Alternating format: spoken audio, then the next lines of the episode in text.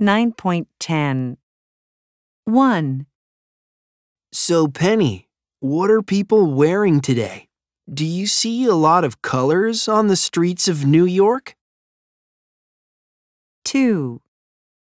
Well, people are leaving work at the moment. Let's see what they're wearing.